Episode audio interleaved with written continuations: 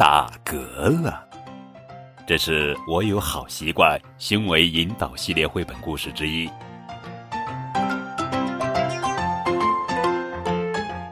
今天是个阳光明媚的日子，佩奇和乔治迫不及待的想去花园里玩了。可猪妈妈说：“你们要先吃完早餐，才能出去玩啊！”咕噜咕噜咕噜咕噜咕噜，佩奇很快就把早餐吃完了，乔治也迅速吃完玉米片，然后急急忙忙喝光果汁。不好，乔治果汁喝得太快，开始打嗝了。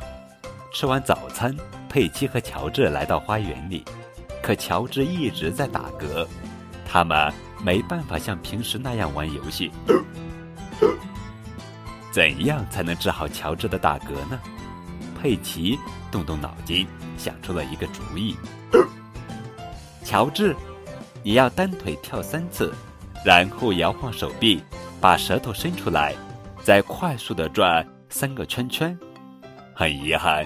佩奇的办法不太管用，乔治乖乖的照做了，可他还是在打嗝。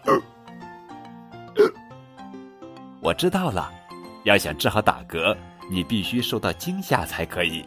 乔治，我要假装来吓唬你喽！说完，佩奇大吼起来：“啊啊啊！”佩奇的吼声真的太大了，乔治被吓得哭了起来。猪妈妈听到哭声。还以为佩奇在故意吓唬乔治呢。妈妈，我只想帮乔治停止打嗝。佩奇委屈地说。不过，乔治的打嗝真的治好了。